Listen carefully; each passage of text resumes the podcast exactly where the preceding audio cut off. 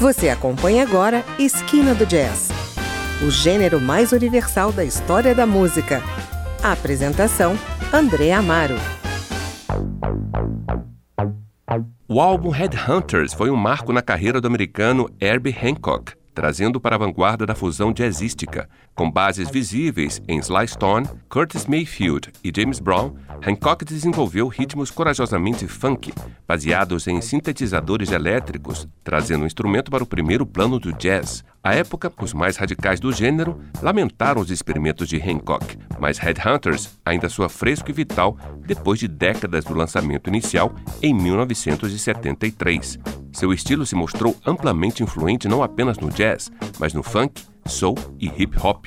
Começamos com a interpretação para Chameleon,